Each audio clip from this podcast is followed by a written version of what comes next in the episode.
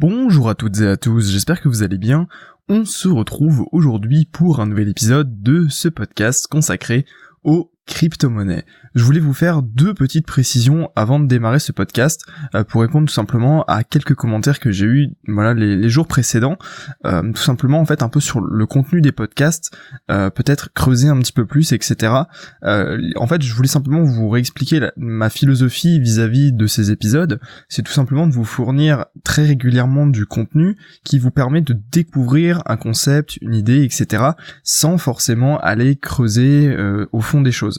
L'idée c'est que voilà, moi je vous présente un concept, une idée, et puis vous, si ça vous intéresse vraiment davantage, vous pouvez tout simplement aller voir dans la description. À chaque fois, je vous mets des liens qui vous permettent en fait de, bah voilà, d'aller un peu plus euh, dans le détail et vous intéresser potentiellement à un sujet. Euh, en fait, si vous voulez, je peux pas euh, à la fois aller vraiment détailler à fond et vous produire du contenu de manière extrêmement euh, régulier. Euh, pardon, dans tous les cas, voilà, je vais y arriver. J'ai essayé pour ce podcast d'aller creuser un petit peu plus et vous allez me dire ce que vous en avez pensé. Et justement aussi pour rebondir à ça, pour les personnes qui regardent du coup ce podcast sur YouTube et sur Facebook, vous avez du coup maintenant un fond du podcast qui est du coup un résumé en fait des notes euh, que je prends pour réaliser ce podcast qui vous permet d'avoir un support visuel euh, si bah voilà vous avez aussi envie de, de voir quelque chose à l'écran et d'avoir quelques informations.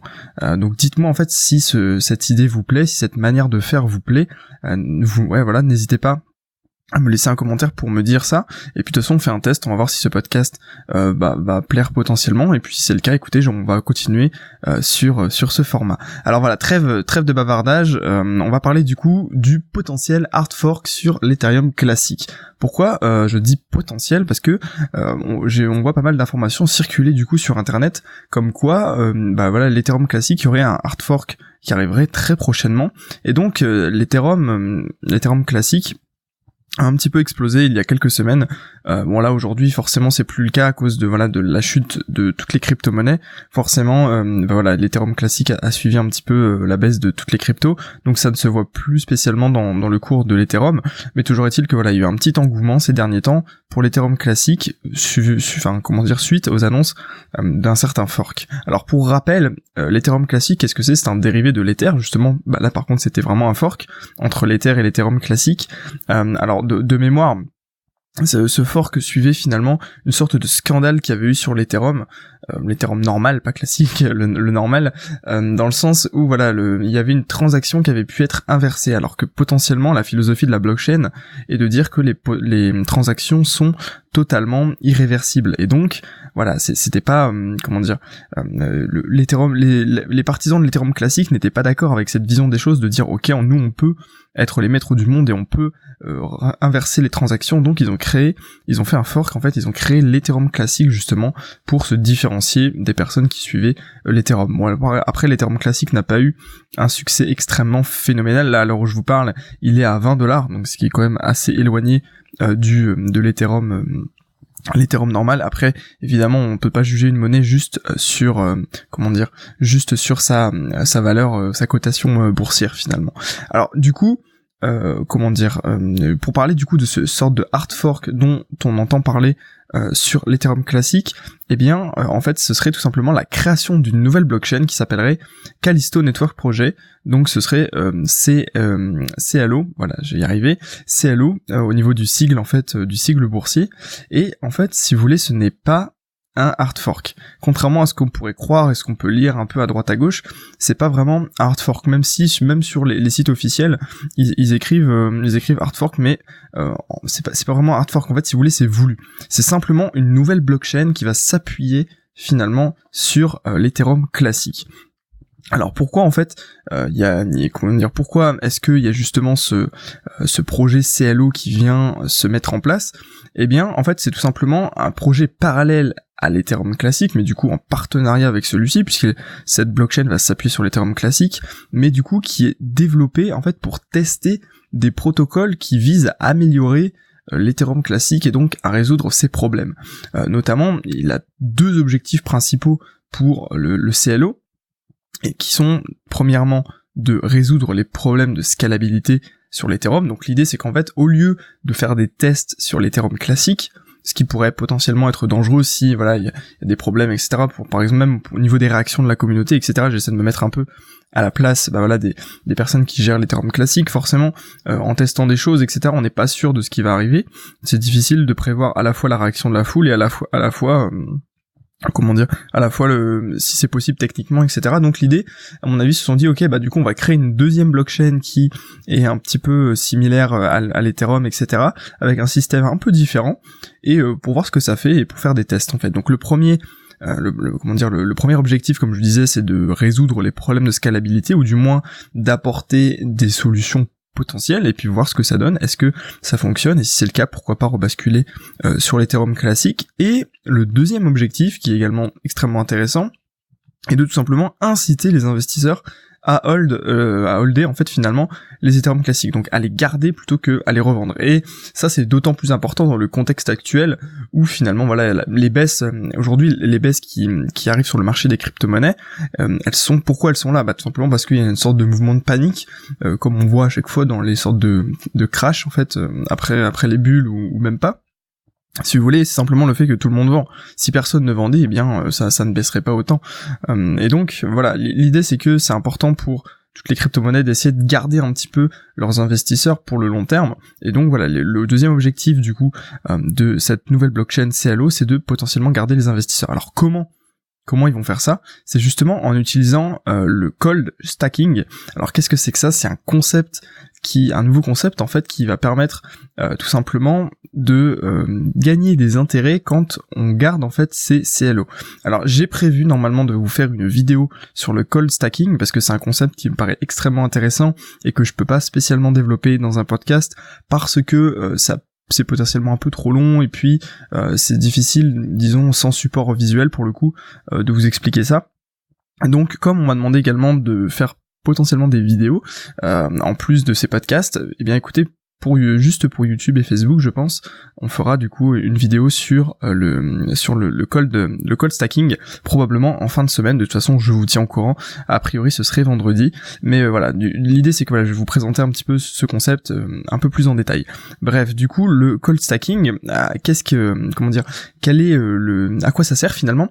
Eh bien, c'est un protocole qui permettrait finalement de rapporter des intérêts aux, aux investisseurs dans le CLO donc en fait, à chaque fois que vous, possédez des CLO, vous gagnez des intérêts. Alors, me demandez pas encore euh, combien, comment, à quelle fréquence, etc.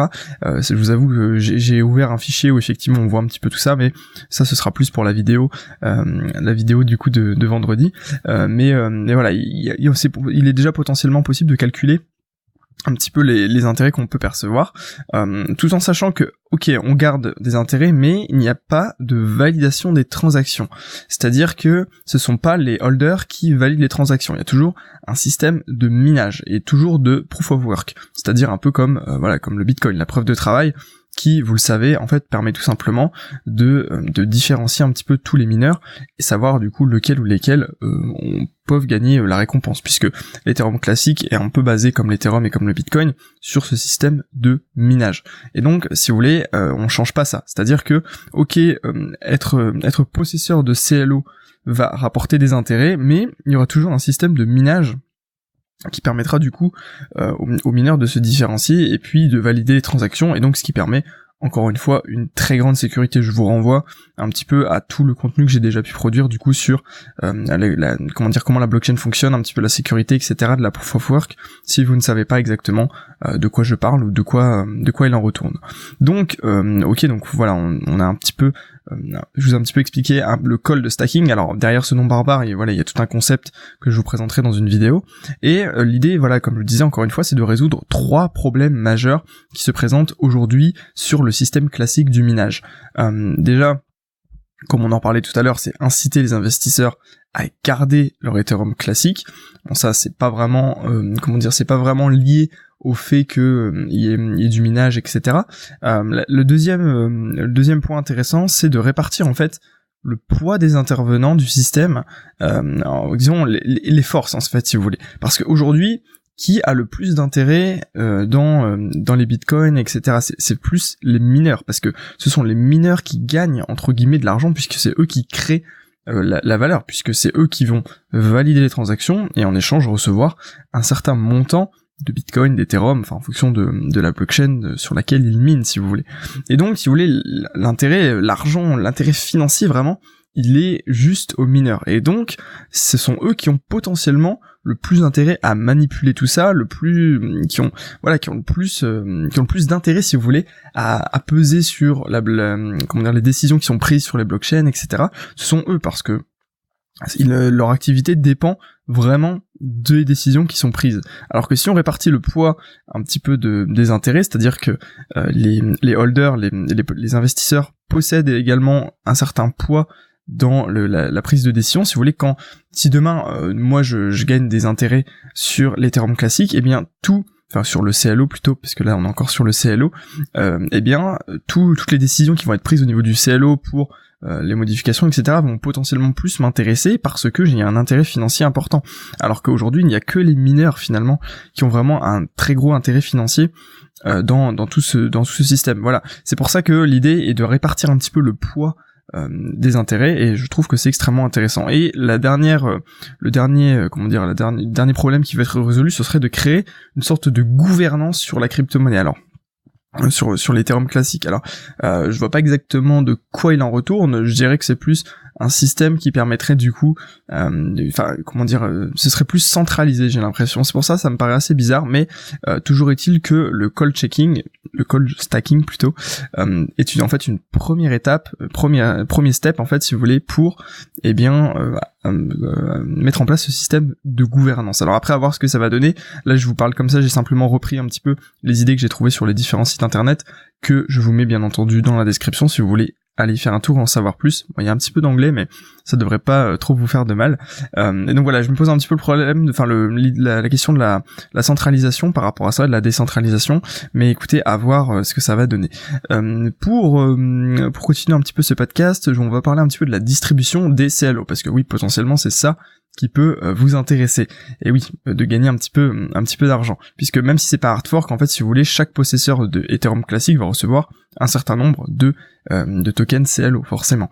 Alors, du coup, tout va se passer au niveau du bloc 5 500 000. Voilà, comme je vous l'ai écrit, enfin comme vous le voyez si vous êtes du coup sur YouTube ou sur Facebook, euh, d'ailleurs, si vous êtes sur le podcast sur SoundCloud ou iTunes, euh, vous pouvez très facilement rejoindre la chaîne YouTube en cliquant dans la description de ce podcast. Normalement, il y a un lien qui vous ramène directement sur la chaîne YouTube. Voilà, fin de la partie. Euh, donc tout se passera au niveau du bloc 5 500 000, qui devrait être miné environ, ça devrait être le 5 mars 2018. Alors je sais pas exactement à quelle heure comment ça se, comment ça va se présenter, mais toujours est-il que c'est le 5 mars 2018. Donc si vous avez en fait, si vous voulez, euh, le système Ethereum classique va prendre euh, un screenshot un petit peu de tous les comptes euh, à ce à cette date-là. Et puis à partir de ces bases-là, eh bien, ils vont pouvoir tout simplement donner des CLO aux personnes qui, eh bien, avaient des Ethereum classiques dans leur portefeuille à cette date-là. Donc, si vous voulez vous bénéficier de, de ces CLO entre guillemets gratuits, eh bien, vous pouvez acheter aujourd'hui de l'Ethereum classique et puis le garder au moins jusqu'au 5 mars. Après le 5 mars, vous pouvez le revendre si vous en avez envie. Donc potentiellement, c'est vrai que le cours euh, du euh, de l'Ethereum classique pourrait monter. Après là, comme le marché est un peu en crise, euh, c'est vrai que c'est pas forcément comment dire, c'est pas forcément le cas aujourd'hui. Et il y a juste une petite nuance qu'il faut bien avoir en tête, c'est que vous devez avoir vos Ethereum classiques dans un wallet euh, sur lequel vous avez le contrôle de la de sa clé privée. Pourquoi? Parce qu'en fait tout va être tout va se jouer avec la clé privée et donc si euh, vous passez par un exchange potentiellement vous n'avez pas forcément la possibilité de recevoir en fait vos CLO. Après tout dépend, il y a peut-être euh, d'ici là des exchanges qui vont entre guillemets collaborer et qui vont du coup autoriser le fait qu'on puisse avoir des CLO en plus de ces Ethereum classiques. Donc l'idée c'est voilà, vous devez vous mettre sur un wallet sur lequel vous avez le contrôle de la clé privée donc tout ce qui est euh, euh, ledger potentiellement ça, ça fonctionne bien. Euh, j'imagine que euh, des, certains enfin il y a des wallets qu'on peut qu'on peut créer sans problème qui permettent de faire ça j'avoue que je suis pas un spécialiste sur la question pour l'Ethereum classique mais mais voilà l'idée c'est que voilà vous devez contrôler votre clé privée pour pouvoir recevoir finalement ces, ces tokens et puis la parité sera de 1 pour 1 c'est à dire que vous aurez un Ethereum classique vous recevrez un euh, CLO. Donc écoutez, pourquoi pas.